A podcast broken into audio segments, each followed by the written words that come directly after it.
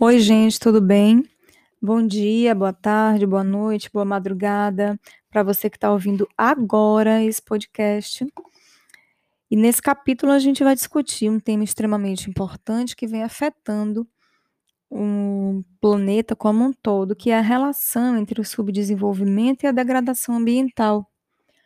É, dentro desse ponto principal, nós vamos discutir alguns subtópicos, né, que estão relacionados às causas, às origens desse subdesenvolvimento e a relação dessa posição de país subdesenvolvido com os índices de degradação ambiental nesse país. E a, a primeira ideia, o primeiro tópico que nos vem à mente dentro dessa questão é o subdesenvolvimento e a dependência. É quando a gente perde o potencial ambiental para o desenvolvimento sustentável. É, isso geralmente acontece, essa perda do potencial ambiental, essa perda da possibilidade de manter um desenvolvimento sustentável de um país, de uma sociedade, porque geralmente a racionalidade que impera naquela nação é a racionalidade econômica não a racionalidade ambiental. A racionalidade ambiental, ela coloca o recurso ambiental acima do recurso econômico. E as sociedades atualmente, elas são organizadas, principalmente as subdesenvolvidas, dentro de uma perspectiva em que o recurso econômico vem, vem antes do recurso ambiental. Mesmo nos sistemas ah, ditos é, sistemas mais sociais, o próprio socialismo, né, que tem como prerrogativa a divisão mais igualitária dos bens, ele tem ainda uma visão de racionalidade econômica, porque a ideia é continuar explorando, só que dividir melhor os produtos da exploração. Quando, na verdade, o que manteria ah, o desenvolvimento sustentável daquela sociedade é, seria uma manutenção de um equilíbrio ambiental como foco para a subsistência e sobrevivência e desenvolvimento daquela nação. E em segundo plano, né, o desenvolvimento econômico. Então, é, esses valores eles surgiram dentro das sociedades que estão em subdesenvolvimento, que portanto degradam mais o meio ambiente, no momento em que uh, os recursos naturais dos países tropicais foram sendo apropriados, né? foram sofrendo uma apropriação é, em relação a outros países. Então, nós tivemos, por exemplo, países que foram colonizados, como é o caso do Brasil. Nós começamos a ver o surgimento de troca desigual de mercadorias. É, nós temos hoje, por conta disso, é, os efeitos da deficiente difusão das tecnologias, na pandemia a gente pode ter uma visão muito melhor é, desse efeito da, da, dessa distribuição desigual né, de, de recursos tecnológicos é, entre países subdesenvolvidos e países de primeiro mundo, quando a internet e todas as tecnologias associadas à distribuição do conhecimento se tornaram uma condição sine qua non para que se desse a, a viabilização de uma continuidade econômica né, da vida econômica e, e, e, equilibrada das sociedades. E nós percebemos que o Brasil, por exemplo, e outros países subdesenvolvidos tiveram uma dificuldade em realizar estratégias de manutenção, do seu equilíbrio econômico associado ao seu equilíbrio ambiental. A primeira coisa que o Brasil fez foi degradar muito mais o ambiente. Então, numa situação de crise, a tendência é que se degrade muito mais, o que é uma coisa paradoxal, no sentido em que se você degrada o ambiente, você cria situações muito menos equilibradas de sustentabilidade para a própria vida, não é? Então, o que é que acontece? A gente tem uma divisão desigual da riqueza do mundo porque nós transferimos, nós somos acostumados a transferir a nossa riqueza. E no momento em que nós nos sentimos pressionados economicamente, a primeira coisa que vem à mente que devemos fazer é explorar mais para transferir mais, até o ponto em que você fica sem E quando você fica sem a sua riqueza natural, você fica sem a possibilidade de estruturar de uma forma equilibrada a sociedade. A sociedade vai começar a passar por e já passa por processos de degradação social, pessoal. Então, o indivíduo ele vive níveis de sobrevivência desumanos. Isso tende a aumentar em situações de crise. Então, com essa pandemia, a tendência que nós vejamos daqui para frente e ainda por uma boa quantidade de anos até que essa situação se reestruture, caso existam políticas de reestruturação ambiental, né? caso contrário, a tendência é piorar ainda mais. Então, a tendência é que a gente veja mais esses casos de uh, piora na qualidade de vida das pessoas que fazem parte dessas sociedades nas quais a racionalidade econômica está acima da racionalidade ambiental e nas quais o nível de exploração, por consequência, aumenta muito mais é, em períodos de crise como os que a gente está vivendo agora. Né? E os efeitos mais duradouros desse processo de exploração, eles resultam de quê? Da destruição do potencial produtivo dos países de terceiro mundo. Subdesenvolvimento, ele é o efeito da perda desse potencial produtivo, devido a esse processo de exploração que rompe os mecanismos ecológicos e culturais. E a produtividade sustentável das forças produtivas, a regeneração dos recursos naturais, depende depende dos mecanismos ecológicos e culturais. Se eles são rompidos, a natureza entra em desequilíbrio. E se a natureza entra, entra em desequilíbrio, os recursos eles ficam hum, raros e, e vão tornando a vida mais degradante, mais difícil no termos de uh, uma sobrevivência é, aceitável, na qual o indivíduo tem acesso uh, ao mínimo necessário para que ele tenha uma vida digna. Né?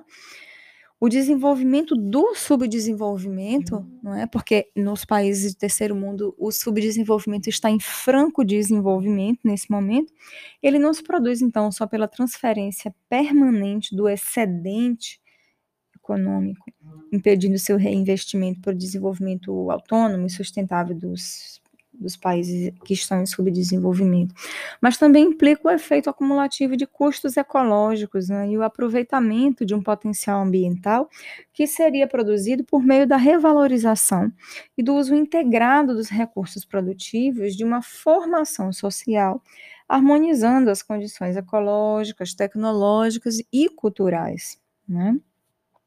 Então, essa revalorização da dimensão territorial, regional e espacial, nesse momento a longo prazo, nos países de subdesenvolvimento, é crucial para a manutenção da estrutura social igualitária, justa, digna nesses países. Né? Os princípios da racionalidade ambiental, eles estão reorientando as políticas científicas, tecnológicas, para o aproveitamento sustentável dos recursos, visando a construção de um novo paradigma produtivo, de estilos alternativos de desenvolvimento em países do primeiro mundo, não em todos, mas naqueles que adquiriram já, ou que começam a adquirir uma consciência ecológica, que em países subdesenvolvidos ainda não está formada, talvez esteja em processos ainda extremamente embrionários, né? E sobrevivendo a duras penas, como é o caso do nosso país. Uma outra coisa que a gente tem que levar em consideração quando a gente discute o subdesenvolvimento e a sua relação com a degradação ambiental, além dessa relação do subdesenvolvimento com a dependência que esses países têm de outros países de de primeiro mundo, então o Brasil hoje é extremamente dependente de outros países, ele não tem independência econômica porque ele não tem equilíbrio ambiental, ele simplesmente destrói os recursos e aí não consegue reinvestir. Né? Então, além disso, a gente tem também a questão do manejo integrado e sustentável dos recursos nas civilizações dos trópicos, porque o que, que acontece? Antes da conquista dos povos das áreas tropicais do planeta, a sua organização social e produtiva é, era ajustada com harmonia às estruturas ecológicas do seu ambiente. Então, é, o profundo conhecimento que adquiriram essas pessoas, esses seres humanos, é, em relação aos seus próprios recursos e ao desenvolvimento de técnicas agrícolas adaptadas às condições do solo, né, as condições do relevo, do seu território, permitiu a esses indivíduos alcançar um importante desenvolvimento cultural. Mas aí o auge do capitalismo mercantil influenciou é, de maneira decisiva a destruição e a transformação dessas civilizações. Então essa exploração ela foi mais eficaz quando as técnicas de cultivo que vieram do velho continente começaram a ser introduzidas nos trópicos, e uma das transformações de maior transcendência, assim, é, foi a de eliminar as práticas agrícolas tradicionais, né, que eram baseadas em quê? Eram baseadas numa diversidade de cultivos, né, adaptadas à estrutura ecológica que aquela área apresentava, e passou-se a introduzir práticas de monocultura que nós vemos hoje de uma forma absurda, inserida, por exemplo, no nosso país, que vai ser o nosso exemplo de país de terceiro mundo, porque vai ficar muito mais fácil para a gente entender. Então, hoje, a base da produção agrícola no país, ela se dá em duas vertentes. Primeiro, monocultura, e segundo, o uso quase que indiscriminado de agrotóxicos. Né?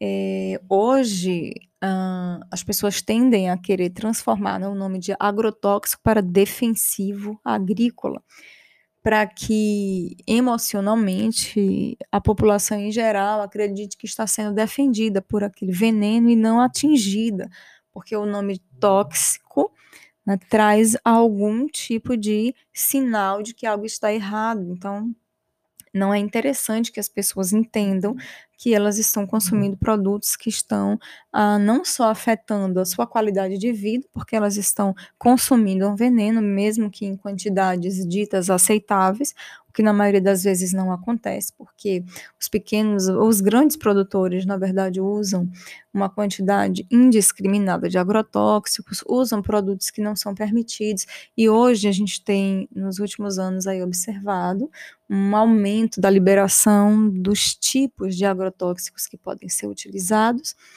e a gente tem, no caso, uma contaminação muito maior, não só do produto que vai ser consumido pelo consumidor final, em relação àquele cultivo, mas e, da contaminação dos solos, da contaminação da água que está nos lençóis freáticos e de todo o ambiente que está ao redor por conta do uso desses defensivos agrícolas, né?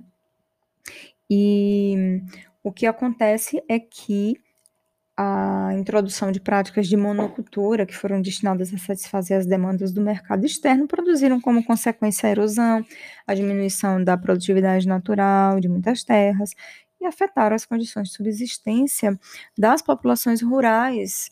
Né? E o impacto é sempre muito maior nas estruturas das comunidades é, agrícolas que são familiares. Então, a gente tem um rompimento da, da base econômica das pessoas que são, na verdade, a maioria, né, dentro de uma sociedade, que são as pessoas que, é, na sociedade agrícola, especialmente, fazem parte da agricultura familiar, então a, a, o impacto é bem menor nos grandes produtores, mas eles são quem geram um impacto maior nos outros um, segmentos né, da sociedade, que são geralmente associados a pessoas que têm uma renda bem menor, né, em relação aos latifundiários. Mas mesmo com o avanço das transformações agroprodutivas, é, o caminho, né, desse avanço que a gente hoje ouve aí ser uh, enaltecido pelos meios de comunicação, né, como se o agronegócio fosse fundamental para o país, né, quando na verdade é o Brasil que sustenta o agronegócio e não o agronegócio que sustenta o Brasil. Né? E, e, então esse avanço dessas transformações agroprodutivas, na verdade, ele foi deixando pelo seu caminho um saldo de destruição ecológica e de degradação ambiental nas regiões tropicais do terceiro mundo como um todo, né? É, não foi só no Brasil né, que isso aconteceu, foi no terceiro mundo de uma forma geral. Outro ponto a, a se destacar é a degradação ambiental como processo de subdesenvolvimento. Então, tanto o subdesenvolvimento foi imposto a, a, aos países que começaram a degradar para manter essa exploração é, desigual em relação aos países considerados de primeiro mundo, como essa degradação ambiental vem acelerando o processo de subdesenvolvimento. Então, o processo de acumulação do capital, ele foi gerado, ele foi gerando processos produtivos cada vez mais é, tecnificados, né, para revalorizar e incrementar a taxa de mais-valia do capital. Então, isso era o que estava à frente, não é? é o, o, econômico sobrepujando ao ambiental. E as transformações culturais que foram geradas por esse modelo de exploração, elas foram matando uma quantidade muito grande de conhecimentos que tinham sido adquiridos na prática e que foram elaborados durante séculos de experiência produtiva pelas comunidades nativas é, Des, dessas áreas, aí, e as quais permitiram uma apropriação sustentável dos potenciais ecológicos de seus territórios e que foram absolutamente é, transformadas, né, mortas ao longo do tempo. Algumas ciências tentam resgatar esse conhecimento, que é uma coisa extremamente importante. É o caso das etnociências, que surgem como um resgate da visão do ser humano em relação ao seu próprio ambiente, é, quando nós trabalhamos com comunidades rurais pequenas, com agronegócio familiar, você observa que nem sempre o que é considerado uma praga pelos grandes produtores é considerado uma praga pelos pequenos produtores, porque eles sabem conviver bem com esses indivíduos e utilizá-los, inclusive, de forma positiva nos seus cultivos. Né? Então, essa exploração desses recursos foi gerando a diminuição da diversidade biótica dos ecossistemas, foi degradando a produtividade dos solos tropicais e a monocultura é, foi fazendo com que a área de floresta fosse sendo usada como pastos para uma criação intensiva de gado. Isso degradou né, tanto a capacidade de de equilíbrio, né, os mecanismos, na verdade, de equilíbrio, quanto a capacidade de resiliência do ambiente, que é a capacidade que o ambiente tem de, sofrendo um impacto, se regenerar. Isso afetou demais a variabilidade genética das populações que foram sendo reduzidas de forma dramática. Né? E tudo isso causou uma crescente incapacidade de áreas rurais para criar, por exemplo, empregos produtivos para seus habitantes, o que gerou grandes correntes migratórias para cidades, e aí os índices de insalubridade e de miséria aumentaram muito. Né?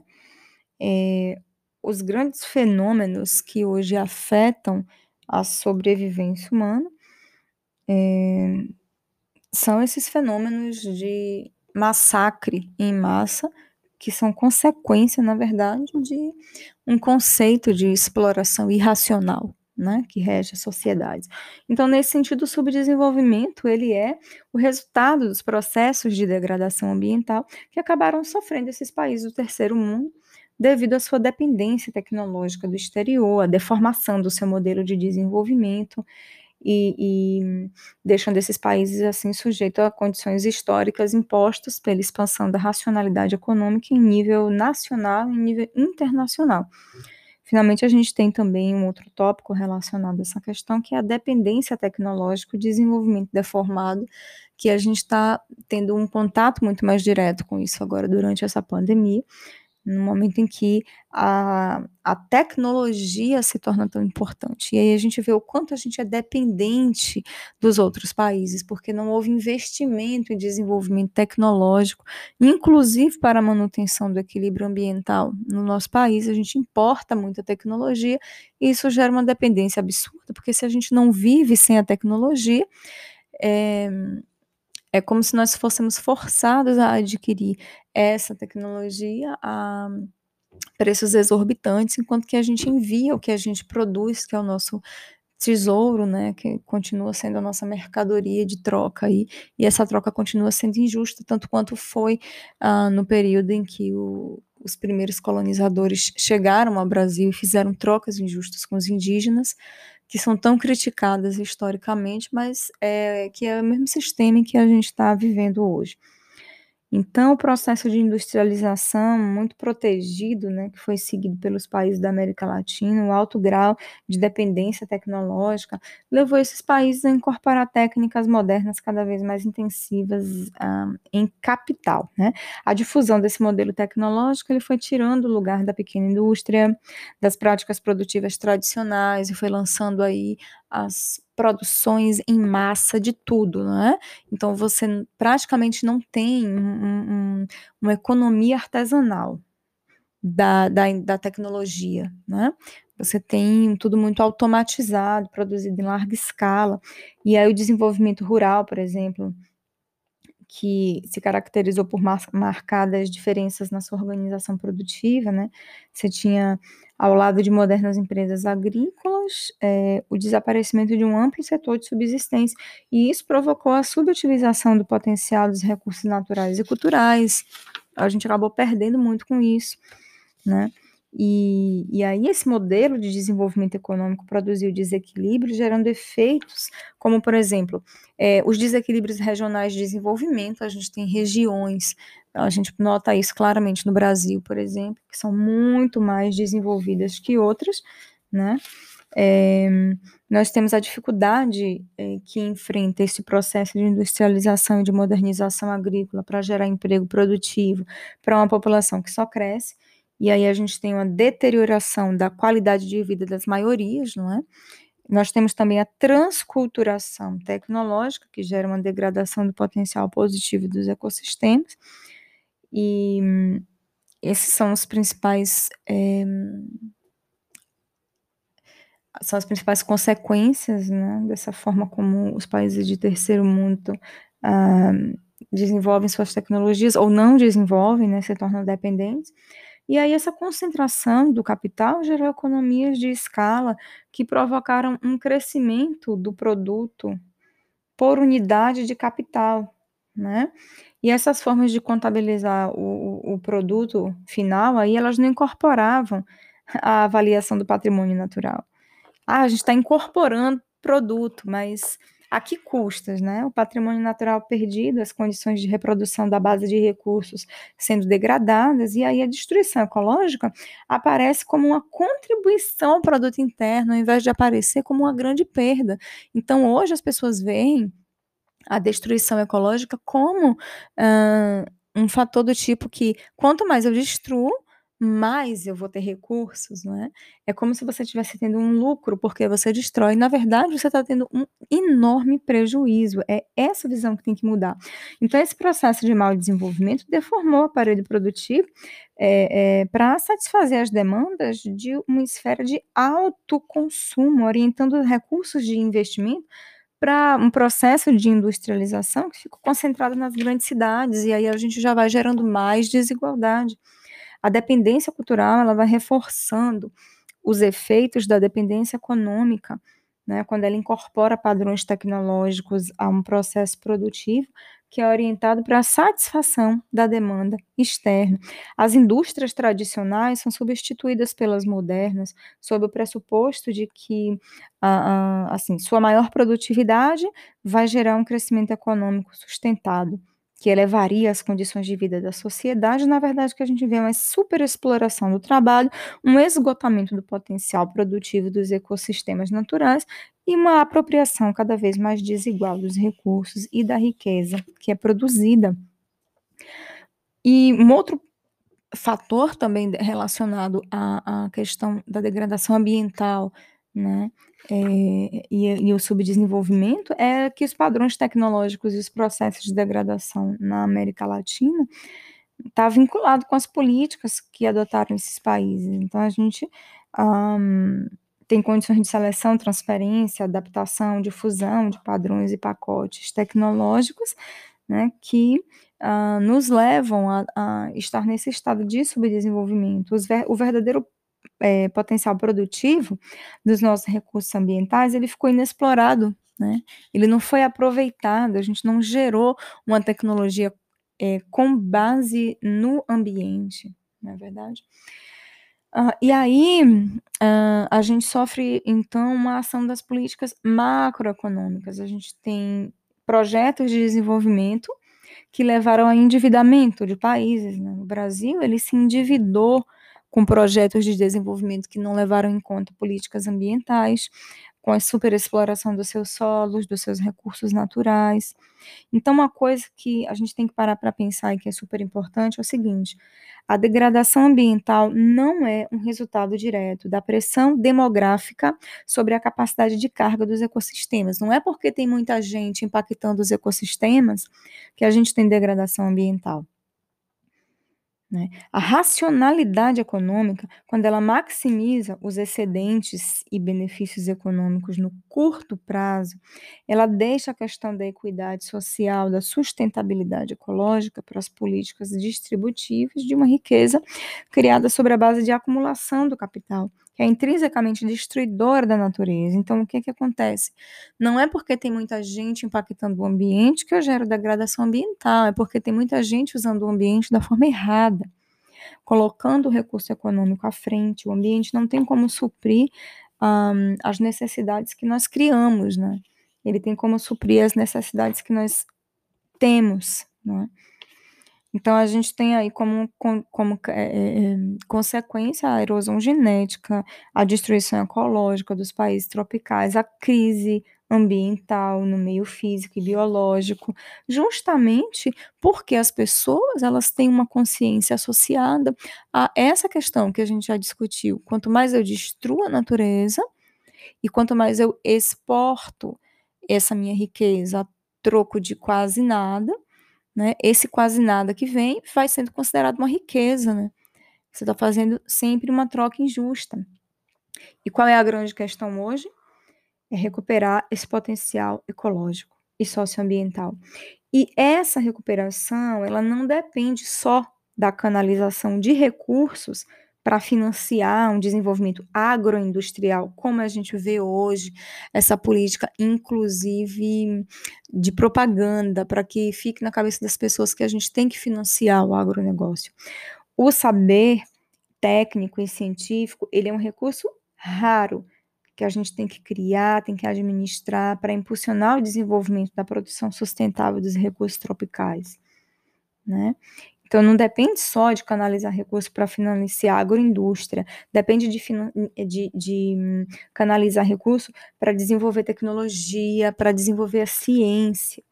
Isso requer políticas eficazes para descobrir o potencial produtivo dos recursos naturais e culturais. A gente nem sabe ainda, porque são poucas as pessoas que têm acesso a uma cultura que leve ao desenvolvimento científico, porque o, o país não, não investe nisso, o país acha que a ciência é desnecessária, né? E, e, e, isso é um absurdo. Então, as políticas têm que ser eficazes para que a gente possa encontrar, né, descobrir o potencial que, as, que os nossos recursos têm para gerar tecnologias, para transformar esses conhecimentos né, às comunidades rurais, né, devolver, na verdade, né, porque ele foi extraído, ele foi retirado, roubado dessas comunidades, substituído de maneira imposta, né, por um conhecimento, entre aspas, que gerou uma degradação imensa.